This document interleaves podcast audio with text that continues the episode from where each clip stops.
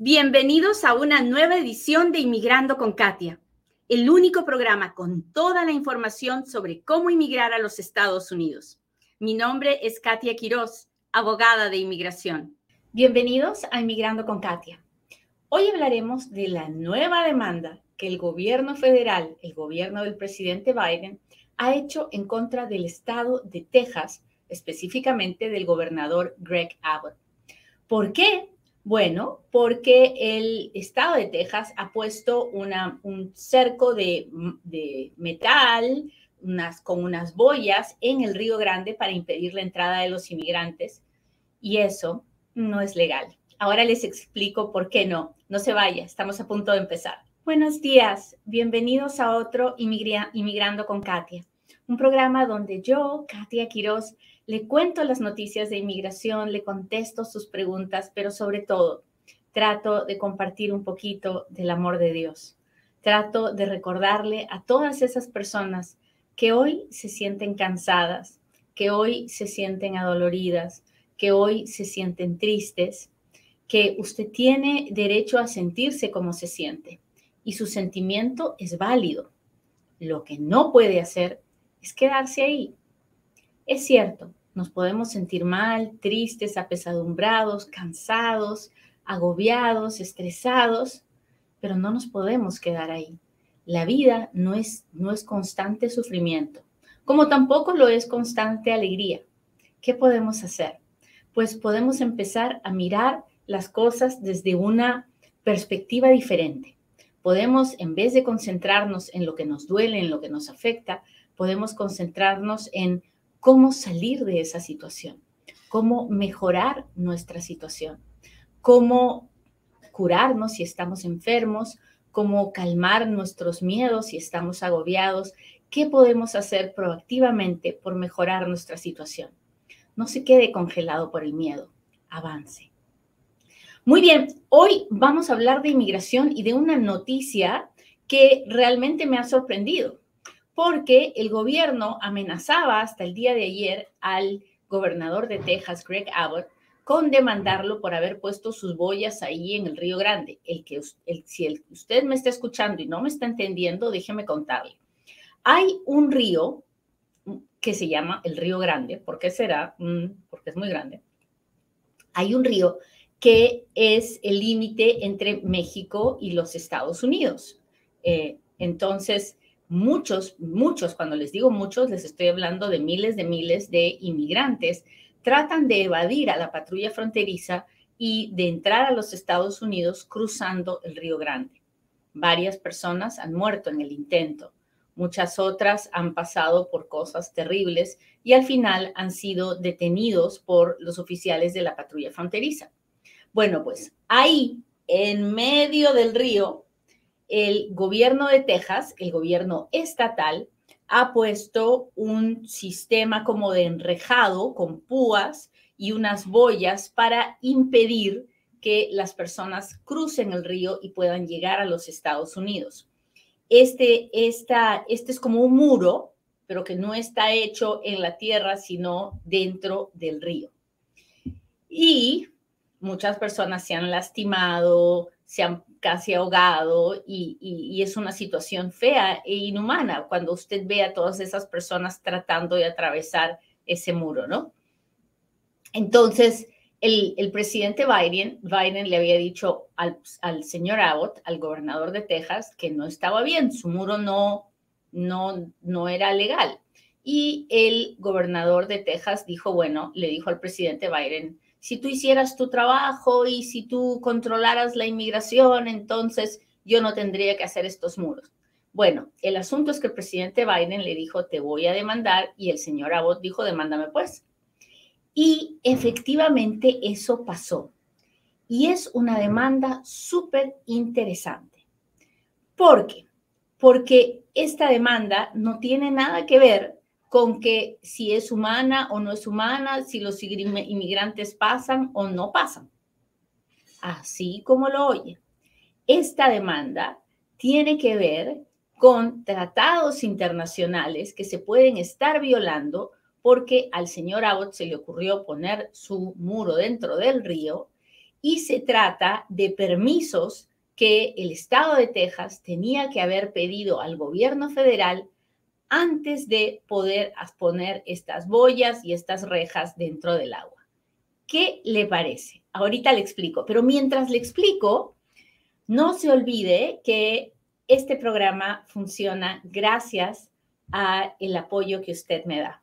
Así que este es el momento en el que yo le pido que por favor le machuque el botón de compartir y me permita llegar a un inmigrante más, a uno que necesita escuchar estas noticias, que tal vez con eso puede apaciguar su alma o que necesita escuchar estas noticias porque dentro de muy poco alguien le preguntará y podrá decirle cuán fea está la situación en la frontera. Así que si lo hace, póngame un dedito, póngame un corazoncito, dígame, Katia, ya lo compartí, en fin, interactúe conmigo para que el video se vea con más personas. Pues muy bien, entonces, esta demanda lo primero que le dice al señor Abbott es, oiga, Estado de Texas, representado por este señor Abbott, usted ha metido la pata y ha violado la ley de los Estados Unidos que dice que cualquier estado que quiere, que quiere hacer, poner unas vallas como estas o poner unas rejas, tiene que pedirle permiso primero al gobierno federal porque en ese río, que es un río, que es una frontera internacional, pues ahí trabaja la patrulla fronteriza, que es una oficina del gobierno federal y por lo tanto usted no puede obstruir el trabajo de esta policía de la frontera. Y entonces, por lo tanto, este, esto que usted ha hecho es ilegal y no lo puede seguir haciendo y retire sus boyas y retire sus rejas. ¿Hasta ahí estamos claros? Cuéntemelo todo, cuénteme si me está entendiendo.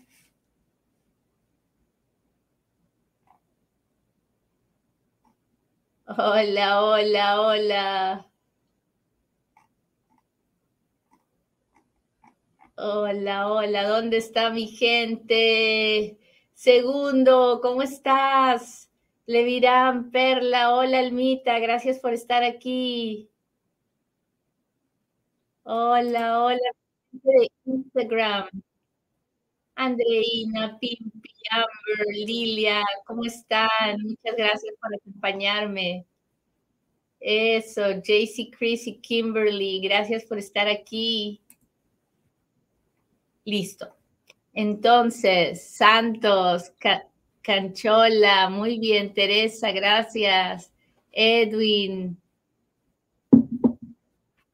Acá estamos, Edwin. Claro que lo estoy mirando. Tengo tantas pantallas que mirar, no se lo imagina. Listo. Entonces, eso es lo primero que el, gobierno del presidente Biden le está diciendo al gobernador de Texas. Tú te pasaste por encima de la ley, no me pediste permiso y la ley dice que si un estado quiere hacer algo en un territorio que sobre el que hay ah, sobre el que el gobierno federal tiene posesión porque ahí trabaja la patrulla fronteriza, tú me tenías que haber pedido perdón y no lo hiciste. Ahora, la segunda cosa, la segunda razón por la que el gobierno demanda al estado de Texas por esta, por esta malla y estas boyas, es porque este, este río, al ser un río fronterizo, es un río sobre el que hay tratados internacionales. Y estos tratados internacionales dicen que el, no se puede pedir de ninguna forma el tráfico dentro de este río, la, la, libre circulación dentro de este río. Y no se puede, pues, poner en peligro el territorio ni a la gente, porque al poner esta boya se pueden ah, generar deslaves, se puede generar que el agua no pase eh, tranquilamente y no pueda desahogar el río. Y eso puede ocasionar deslaves, puede, puede ocasionar problemas serios para los habitantes de esa zona. Entonces, el gobierno de México le envió una cartita, así como quien no quiere la cosa, le envió una cartita al presidente Biden y le dijo, oiga, señor Biden, usted en su país está violando los tratados internacionales, permitir que se pongan esas rejas, esas mallas y esas boyas en el Río Grande. Así que si usted no repara el error, ah, pues lo voy a demandar en las cortes internacionales, ¿no? El presidente Biden, por supuesto, no quiere pasar por ese ridículo y por eso demanda al señor Abbott. Así que ya lo saben, esta demanda no tiene nada que ver con si pueden entrar o no los inmigrantes. Ya sabemos que no pueden, que lo que están haciendo al cruzar el río es, no es legal. Pero tiene más bien que ver con que se está poniendo en riesgo la relación México-Estados Unidos, se está violando una ley que tenemos en los Estados Unidos que obliga a los estados a pedir permiso, autorización antes de poner algo así, y el estado de Texas no lo ha hecho.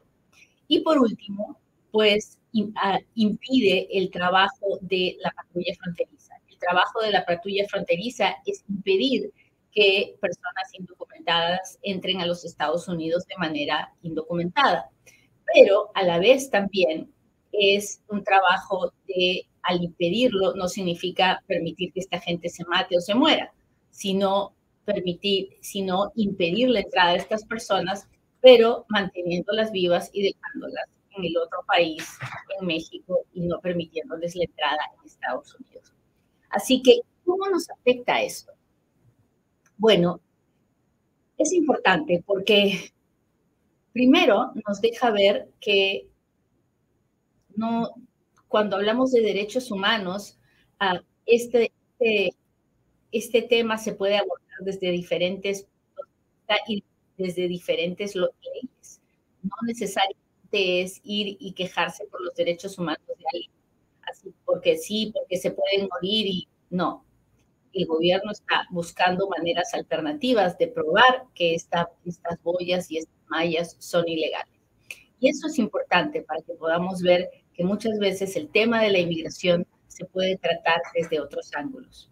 Además, es importante porque pone en, en, las noticias el, el, tema desde una manera más humana, ¿no? ¿Hasta dónde podemos llegar en el odio racial, en el odio antimigrante? ¿Cuáles son los límites? ¿Y cómo podemos, y cómo podemos saber cuándo hemos llegado al límite? Así que creo que por esas razones es importante, creo que tenemos que estar al pendiente de esto. Sería una bendición que el gobierno federal pudiera ganar esta demanda en contra del señor Abbott y del estado de Texas, porque creo que mientras, si no hacemos nada, permitimos que el odio antimigrante siga creciendo y que se tomen más medidas que, que violen los derechos humanos, que violen los tratados internacionales y que le quiten dignidad al ser humano, que si bien es cierto, no tiene la ciudadanía norteamericana, ah, está pidiendo protección, está viniendo a pedir ayuda y no atacar a nadie. Muy bien, muchachos, pues ya les conté lo que está pasando. Ahora sí, háganme sus preguntas porque ahora es cuando Katia responde.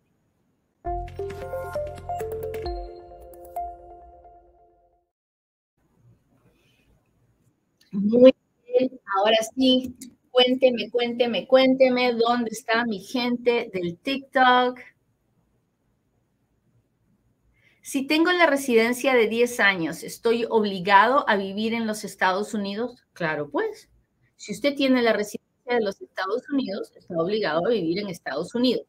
Ahora, ¿cuánto tiempo tiene que vivir dentro de los Estados Unidos? Seis meses y un día de cada año. Si usted vive más afuera que adentro, entonces no está residiendo aquí y el gobierno puede sospechar que pues, a usted no le interesa la residencia y se la puede quitar. Así que si usted quiere mantener su residencia, tiene que vivir seis meses de cada año dentro de los Estados Unidos. Ah, déjeme ver. Háblenos del proceso de parol. El proceso de parol ya lo hemos hablado en detalle. Si usted quiere ver los detalles de cada cosa, por favor, vaya a la página de YouTube de Inmigrando con Katia varios videos de cómo funciona este proceso. Abogada, tengo mi permiso de trabajo, Real ID, entré con parol, cree que puede viajar a Puerto Rico. Sí, mientras vaya en un vuelo directo y regrese en un vuelo directo, es territorio norteamericano y usted puede viajar sin necesidad de ningún permiso especial. Se puede enviar papeles por medio de trabajo, sí, siempre y cuando el empleador, siempre y cuando usted está y puede pedir la residencia dentro de Estados Unidos, o si usted está viviendo afuera, no ha violado ninguna ley, entonces su patrón lo puede pedir. Tiene que hablar con un abogado en persona.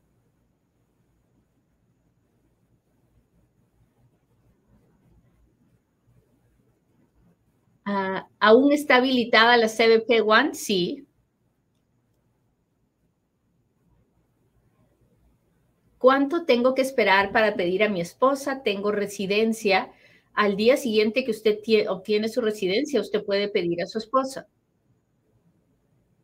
Para la entrevista por matrimonio también van los hijastros. Cada, para, la, ah, para pedir la residencia a un hijastro, se tiene que hacer una petición especial por el hijastro, una por la esposa y una por el hijastro.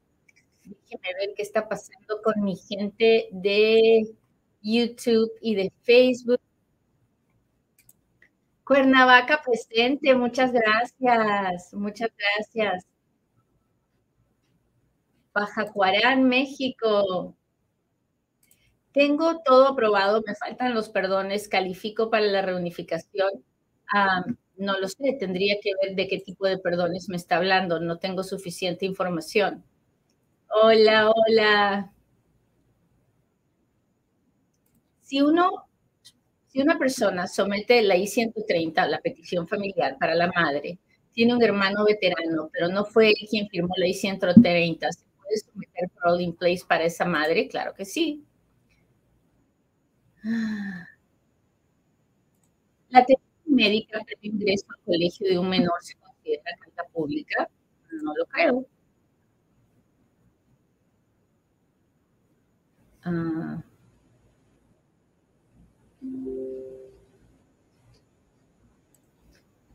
Dice, ya basta de la inmigración, deben hablar y hacer saber lo que conlleva Estados Unidos, se debe respetar la frontera de cada país y que cada uno sobreviva como pueda en su país.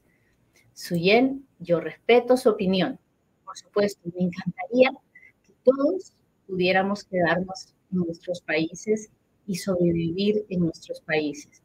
Lamentablemente, las personas que llegan de manera inapropiada, pero las personas que llegan, llegan porque no se puede sobrevivir en sus países. Usted tiene derecho a pensar como usted quiera, yo respeto su opinión. Sin embargo, entiendo que un papá o una mamá haga cosas que, aunque no vividas, por poder darles de comer un pan a Feliz y bendecido día desde Colombia. Un fuerte abrazo. Gracias, Rosa. Gracias por estar aquí.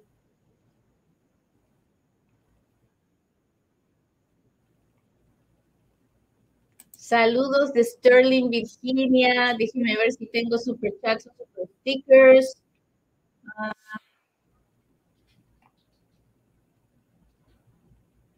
¿Cuánto tarda un permiso de trabajo por, permiso de trabajo por VAWA? Dos años aproximadamente ahora.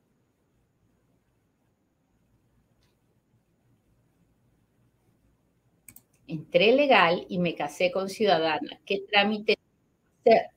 Ah, pues no lo sé. Me imagino que usted quiere quedarse a vivir en Estados Unidos con su esposa o tiene que hacer el trámite de la residencia. Por favor, busque un abogado.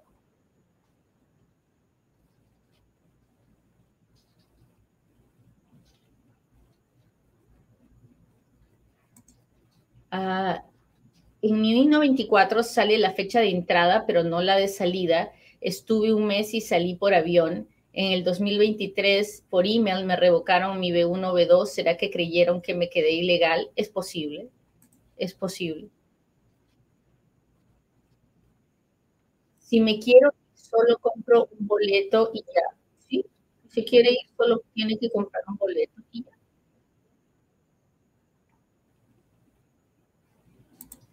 ¿Cuánto tarda la residencia si tengo un permiso C9? No lo sé. porque dependerá de qué, a través de qué proceso está pidiendo la residencia, dependerá de en qué ciudad la está pidiendo, porque hay ciudades que están más ocupadas que otras, en fin, dependerá de muchos otros factores. Déjeme ver pasando con un gente de Insta.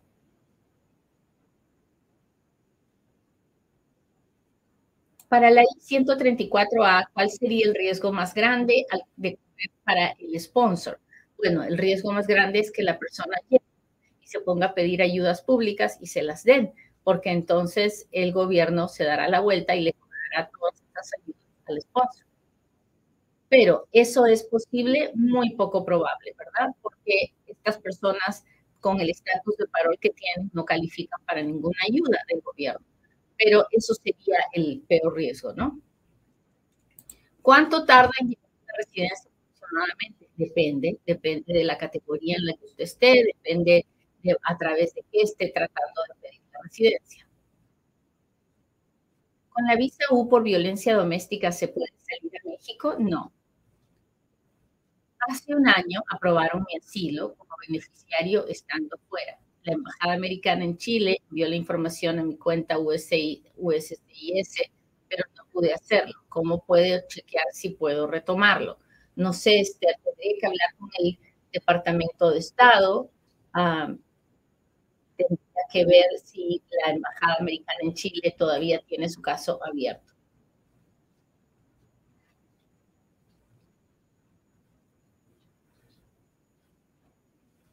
¿Qué camino puede tomar uno como cristiano para legalizarse en los Estados Unidos? No lo sé, porque no hay caminos de acuerdo al país de donde uno es. O sea, si usted no hay una forma de inmigrar por ser peruano, colombiano, chileno, lo que hay es formas de inmigrar de acuerdo a la inmigración familiar, la inmigración de negocios ah, o, o algunos programas de interés nacional. Entonces, usted tiene que hablar con un abogado de inmigración que evalúe de acuerdo a sus posibilidades, si tiene educación superior, si tiene maestría, si tiene alguna habilidad especial, si tiene algún familiar que lo pueda pedir o si puede pedir alguna de estas formas alternativas de, ah, protección ah, para poder saber si puede venir o no a los Estados Unidos. Muy bien, muchachos, les agradezco mucho que me hayan acompañado hoy día.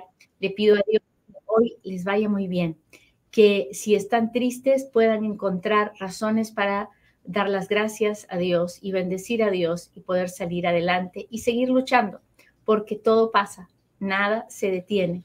Y lo que hoy día puede verse terrible, mañana es una bendición. Hasta la próxima. Bye.